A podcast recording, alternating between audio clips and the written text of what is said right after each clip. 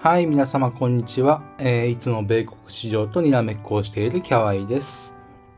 えー早速ですが、えー6月5日週、え先週ですね。先週の振り返りと、えー6月12日週、今週の展望をしていきたいと思います。まず、えー6月5日週、え US プレビューは、えー2勝3敗でした。えー月曜日株高と予想したところ小動き。火曜日も株高。えーこれは当たり。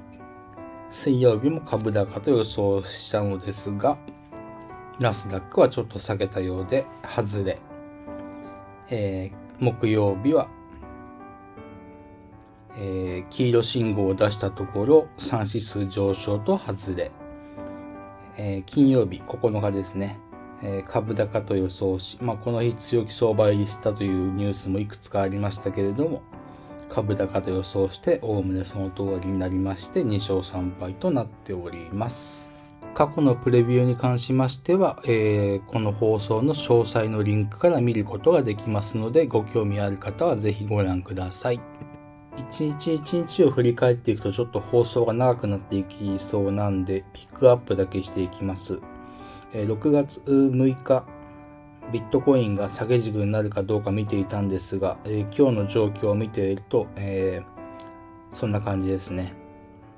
今週6月12日週ちょっといっぱい下げ止まらない可能性が出てきました。で、えー、ビックス恐怖指数ですね。金曜日に下げ止まった可能性があります。あと金曜日で言えば、えー原油。原油も止まった可能性は一応あります。あとは、それを踏まえまして、えー6月12日週の展望をしていきます。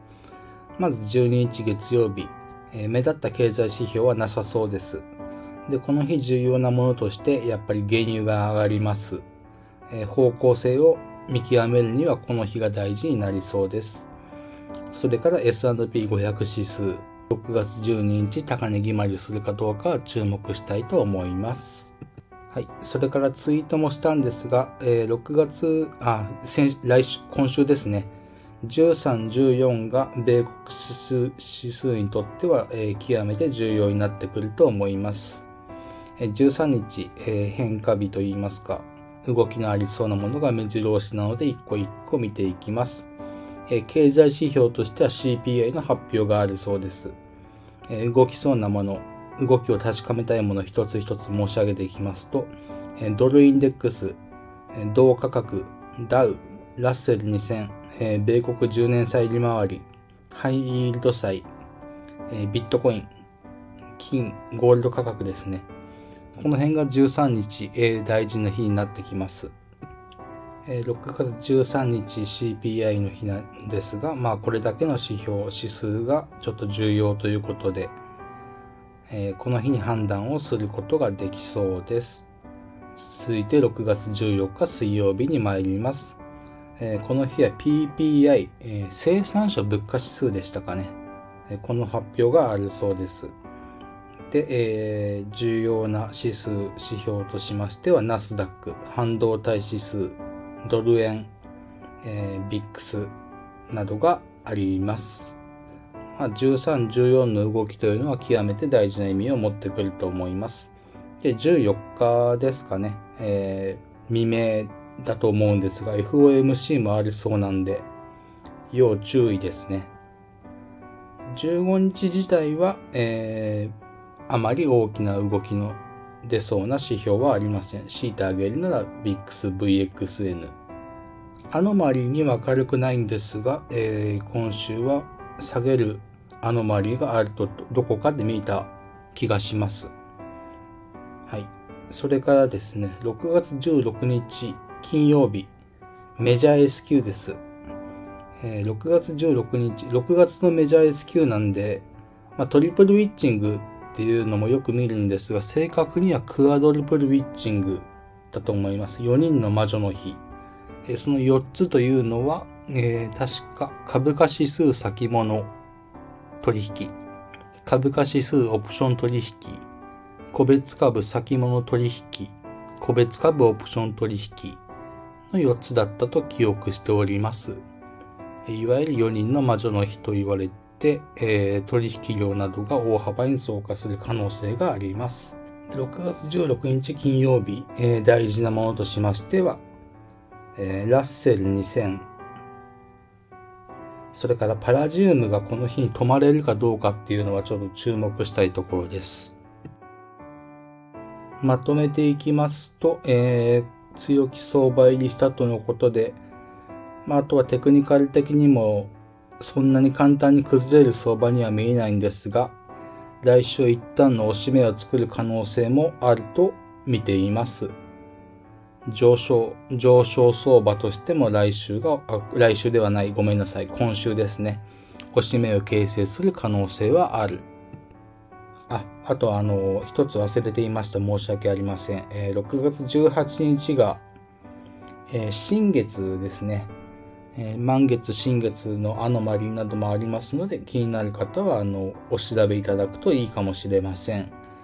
6月18日日曜日なので、6月16日の取引に影響はしてくるのではないかと思います。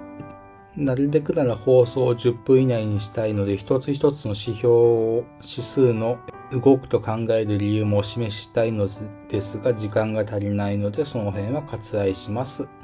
えー、US プレビュー夕方の配信で、え、補足をしていきたいと思い、補足ではないですね、展望をしていきたいと思います。展開といたしましては、えー、CPI、PPI、FOMC、メジャー SQ、えー、乱高下する展開を予想しているんで、まあ、機動力を求められる展開というんでしょうかね。そういう上下に動く相場に慣れている方は、えー、稼ぎどころのある相場展開、市場展開になっていくのではと考えております。ボラタイルな展開が苦手という方は生還するのももちろん一つの手ではあると思います。はい、えー、繰り返しますと、強気相場入りした S&P500 指数はじめ米国指数は、えー、株高を、今後の株高ですね、それを念頭に置きながらも今週は一旦押し目を作る可能性もあるということです。まだ来週、えー、6月19日週のプレビューは作っていないんですが、どうもこの週の方が大事には見えております。トレードの方向性としては、もしおしめを作るんであれば、えー、ロング、えー、ブルを仕込んでいくのは悪くないのかもしれません。相場自体はそんなに簡単に崩れるように見えませんので、えー、もしおしめを形成するんであれば、え、買っていっていいと思います。プレビューは、え、こんな感じです。で、今日は、えー、ボイスチェンジャーをなしで、え、投稿したいと思います。実はボイスチェンジャーもお金がかかっておりまして、サブスクでお金がかかっておりまして、懐に痛いのでやめたいと思います。あと、ライブ配信をするときにリアルタイムで変換できないので、結局、あの、可愛いアイコンであれなんですけれども、男性だとバレてしまうのでもうしょうがないかなということです。貧乏症なのでこういったことにお金をかけたくないので、えー、ご理解いただけますと幸いです。はい、えー、話を元に戻しますと US プレビュー、えー、確か15勝10敗4引き分けぐらい、えー、確率的、えー、精度としては65%ぐらい、67%ぐらいですかね。それを保っておりますので、もう少し継続したいと思います。時間は少し遅らせてインプレッションに変化があるかどうかを見たいです。4時半、5時ぐらいにプレビューアップして、その後に音声配信、このスタンド FM ですね。これで補足をします。皆様の反応を見たいと思います。ではちょっと放送も長くなってまいりましたので、今回はこの辺で終わりにしたいと思います。いいねやコメントなど、えー、大変励みになっております、えー。ぜひぜひよろしくお願いいたします。コメントはすべて読ませていただきます。お返事も、えー、絶対いたしますので、どしどしコメントください。よろしくお願いします。それではこの放送を聞いてくださった皆様の投資活動が、えー、少しでもハッピーになることを願っております。また次回の放送でお会いしましょう。またねー。